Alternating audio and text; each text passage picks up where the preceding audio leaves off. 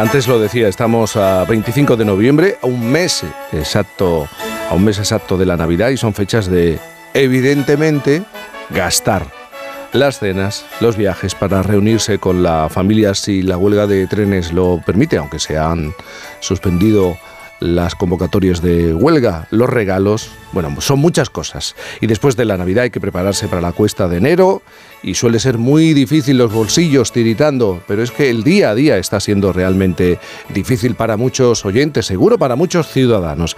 Hace unos días el Banco de España publicaba una encuesta de competencias financieras que sirve para conocer cuánto sabemos los españoles sobre finanzas personales y cómo gestionamos nuestro dinero. De hecho, en palabras de Ángel Gavilán, el director general de Economía y Estadística del Banco de España, la encuesta arroja unos resultados muy pobres en relación a la cultura financiera de los españoles. Por ejemplo, ¿sabemos realmente qué es y cómo funciona la inflación?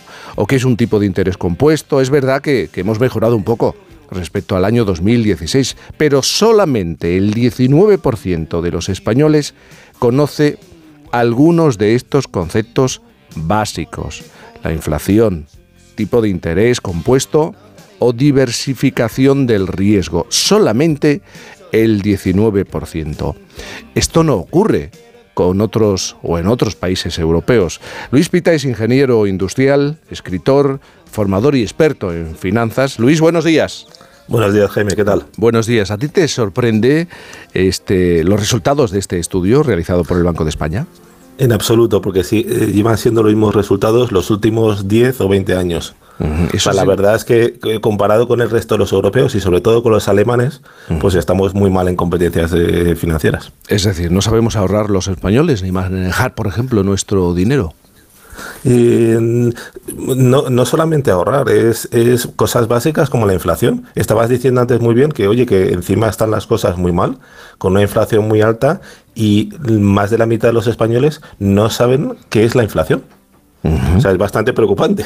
Eh, mira, podemos analizar algunos detalles de este estudio. Uno muy llamativo es el aumento de las compras de las tarjetas de crédito. Eh, entendemos que son contrarias al concepto de ahorro, ¿no? Porque acabamos tal vez comprando por encima de nuestras posibilidades, ¿o no?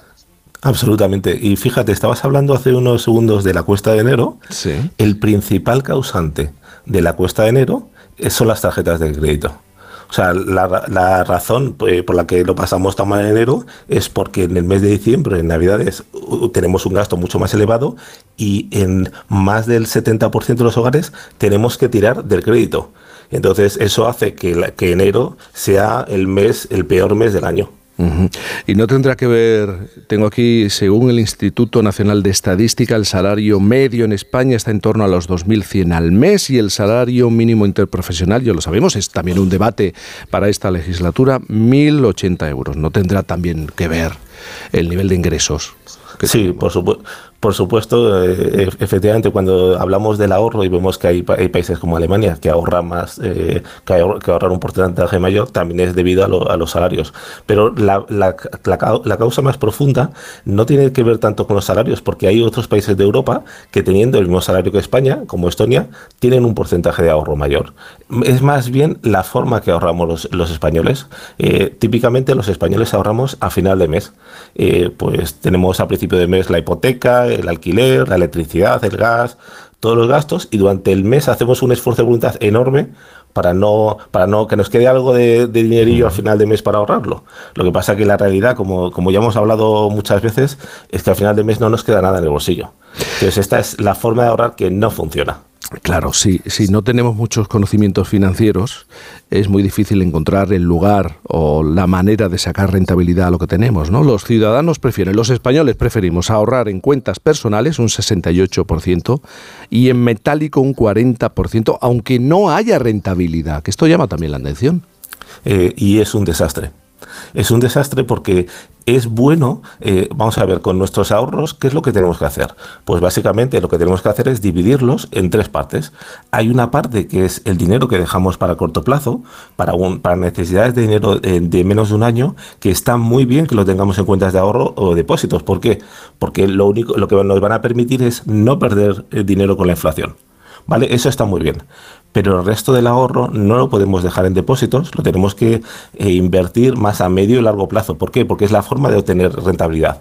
Eh, en la misma eh, encuesta de competencias se hablaba, por ejemplo, que menos del 14% de los españoles utilizaban fondos de inversión cuando para la inversión a medio y largo plazo es el mejor vehículo. Entonces, ¿qué es lo que pasa? Que prácticamente todo el ahorro, más de la mitad del ahorro de los españoles, están en depósitos en cuentas que, que nos dan una rentabilidad bajísima y que lo único que nos sirven es para que la inflación no se coma de dinero. Eh, los productos de ahorro más conocidos son los planes de pensiones, los fondos de inversión, las acciones y aparece en cuarta posición las criptomonedas. Esto, ¿Qué análisis haces de, estas opciones de, ahorro? Eh, vamos a ver, los fondos de inversión y los planes de pensiones son unas alternativas muy buenas de inversión a medio y largo plazo. Las criptomonedas eh, no es inversión, es lo que se llama especulación. Eh, es más, pues un poco como ir al casino y, jugar en el casino, que puedes ganar eh, mucho dinero y también puedes perder mucho dinero. Eh, las criptomonedas, desde luego, para una persona normal, como los, que estamos oyendo en la radio a las 8 de la mañana, no es el vehículo para nosotros. Es que me estoy acordando esta misma semana, Cristian Lagarde, la presidenta del Banco Central Europeo, contaba una anécdota hablando de las criptomonedas. ¿no? admitía que su hijo había perdido alrededor del 60% de lo invertido. Es que siguen siendo un, un espacio uh, inestable y oscuro para, para la inmensa mayoría de los ciudadanos. Totalmente, sí. Básicamente lo que ha sido el tema de las criptomonedas, sobre todo ha sido una moda que diferentes personas pues las han promovido y, los jóvenes pues han visto, oye, más como, lo, han visto más como un juego que como una inversión. Entonces, eh, cuando habla de su hijo, claro, su hijo pues ha estado, igual que sus amiguitos, pues hacían cosas con criptomonedas, pues él también. Eh, bueno, eso está, está bien como un juego, igual que también puedes jugar a la, lotería, está fenomenal, pero cuando hablamos de inversión lo que queremos es que nuestro dinero esté seguro y que nos dé alguna rentabilidad a, a medio y largo plazo. Eh, Luis, ¿y qué indica que recurramos aún más a las tarjetas de crédito? Pues vamos a ver, hay, dos cosas. Eh, la primera cosa es lo que, lo que hemos hablado, que, los españoles en, términos financieros no tomamos las mejores decisiones. Eh, siempre, muchas veces hemos hablado del tema de la tarjeta de débito y la tarjeta de crédito y siempre decimos, oye, lo que tenemos que utilizar, y especialmente en Navidad, es la tarjeta de débito no la de crédito. ¿Por qué? Porque la de crédito estás eh, endeudándote y sin embargo la de débito estás utilizando el dinero que tienes en tu cuenta. ¿Qué es lo que hay que hacer? Cuando estás utilizando el dinero en tu cuenta, pues oye, cuando se acaba ese dinero, pues se acabó, ya no puedes utilizarlo más. Eh, eh, eso te hace gestionar mucho mejor tu dinero y controlar mejor los gastos. Eh, esa es una primera cosa. Hay una segunda cosa que, muestra el tema de las tarjetas de crédito, es que obviamente después de los años de, de, COVID y, un poco la situación que hemos pasado, pues un poco el gasto se ha, se ha eh, un poco relanzado y todos queremos aprovechar cada, cada momento, cosa que está fenomenal. Lo único que aprovechemos cada momento con el dinero que tenemos, no intentando, eh, no endeudándonos y viviendo a crédito. Me has hablado mucho de Alemania, la has mencionado hasta en tres ocasiones, la cultura financiera de los alemanes, pero mm, entiendo que, que, los alemanes acceden y tienen conocimientos financieros desde muy jóvenes, ¿no? Sí, eh, en Alemania hay un factor que eh, el, sistema de pensiones españoles, que, español, que muchas veces eh, pues, nos quejamos, la realidad es que es muy generoso. O sea, el, cuando uno se jubila, la pensión que recibe es un porcentaje muy alto de su salario. En Alemania ese porcentaje es mucho más bajo, con lo que los alemanes, desde que empiezan a trabajar, saben que tienen que completar su jubilación. Entonces, no es que sean más listos o no, simplemente saben que tienen un problema que tienen que resolver. Eh, entonces, desde, también en el colegio y en la universidad hay clases de, finanzas personales, pero aparte ellos, ellos saben que tienen un problema que tienen que resolver. En Alemania, en Estados Unidos, sí, en el mm, currículum de, de, los chavales, sí aparecen referencias o clases o formación relacionada con la economía y la cuestión financiera. Sí, la hay y encima no solamente de la cultura financiera en general, por ejemplo, qué es una tarjeta de crédito, que es bueno saber lo que es una tarjeta de crédito o la inflación, pero sobre todo de planificación financiera, es cómo yo me puedo gestionar mi dinero para vivir mejor hoy y para, y para tener una jubilación mejor en el futuro. Que esa es la clave. O sea, la clave no es solamente que nos digan que es una tarjeta de crédito. No, la clave es que nos digan es mejor utilizar una tarjeta de débito que una de crédito. Eso ya es ir un paso más allá. Oye, tú tienes un libro que se llama Ten peor coche que tu vecino. ¿Por qué tengo que tener un coche más malo o más antiguo que el de mi vecino? Eh, ¿El tuyo cuántos años tiene? El mío ahora mismo tiene 19 años. ¿Tu coche tiene 19 años? Sí. O sea que, que te has aplicado el cuento, ¿no? Te has aplicado el título, nunca mejor dicho. Hombre, claro, por supuesto. eh, eh, fíjate, hay, una razón para, esta, para esto que es clarísimo. Es el coche es la principal compra de estatus que hacemos los españoles. O sea, cuando, nosotros, cuando una persona se compra un Ferrari, no se compra un Ferrari para ir más rápido a recoger a los niños al colegio o para llegar más rápido a su trabajo. No, se compra Ferrari para mostrar a los demás que le va bien en la vida.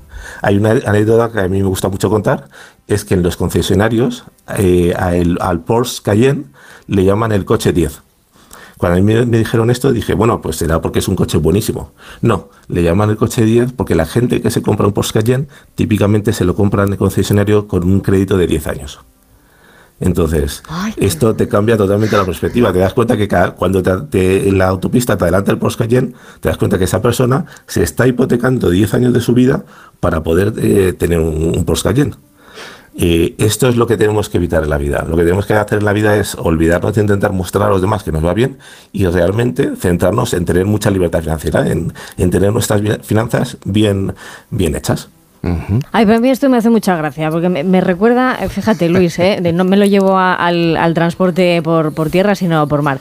Este, el cobertizo de Bill Gates, ¿no? Donde Bill Gates se va ahí a su cobertizo, hecho una escombrera, con sus libros, todos los libros que se lleva y tal, A ah, eso sí pero llega en su lancha, tiene su pantalón y no, nadie le ve llegar.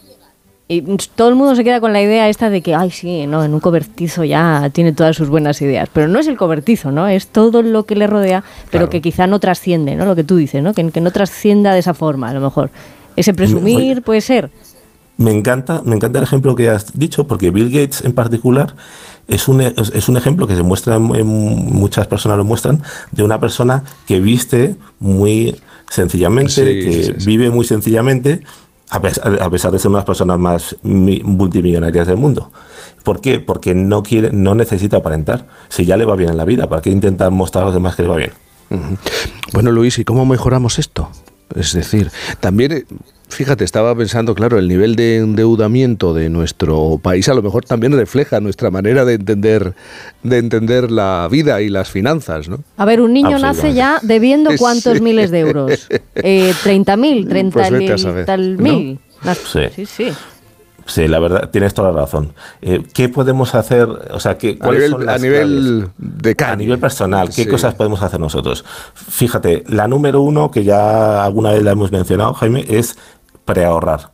Es, eh, si hemos dicho que ahorrar a final de mes no funciona, lo que tenemos que hacer es ahorrar de forma automática a principio de mes. O sea, pedir a nuestro banco que todos los meses, eh, justo el día 1 de mes, en cuanto cobramos el salario, separe una cantidad de ese dinero y lo ponga en una cuenta que no podemos tocar. Entonces es una forma de ahorrar de forma sin ningún esfuerzo y ahorrar eh, todos los meses una cantidad importante. Esa es la primera cosa sin duda que tenemos que hacer. La segunda, una vez que tenemos construido un buen colchón de emergencia, eh, no vale eh, dejar el dinero en un depósito. Tenemos que sacarle una buena rentabilidad al dinero. Y la tercera, evitar completamente el endeudamiento. Eh, lo de ten peor coche que tu vecino también ayuda para eso. Es, oye, que, realmente solo nos endeudemos para la única compra de la vida que realmente lo merece, que es la casa. la casa es una cantidad de dinero tan importante que sí, tiene sentido hipotecarnos, pero para comprarnos un móvil tiene sentido pagarlo a crédito. No. Muy bien, Luis, muchísimas gracias por, por hablarnos de dineros, de economía, de, finanzas, pero el dato es muy significativo. Eh, tenemos conocimientos, escasos conocimientos, la inmensa mayoría de españoles relacionados con, con las finanzas, con la gestión de nuestro propio dinero. Gracias y muy buenos días. Buenos días, muchas gracias.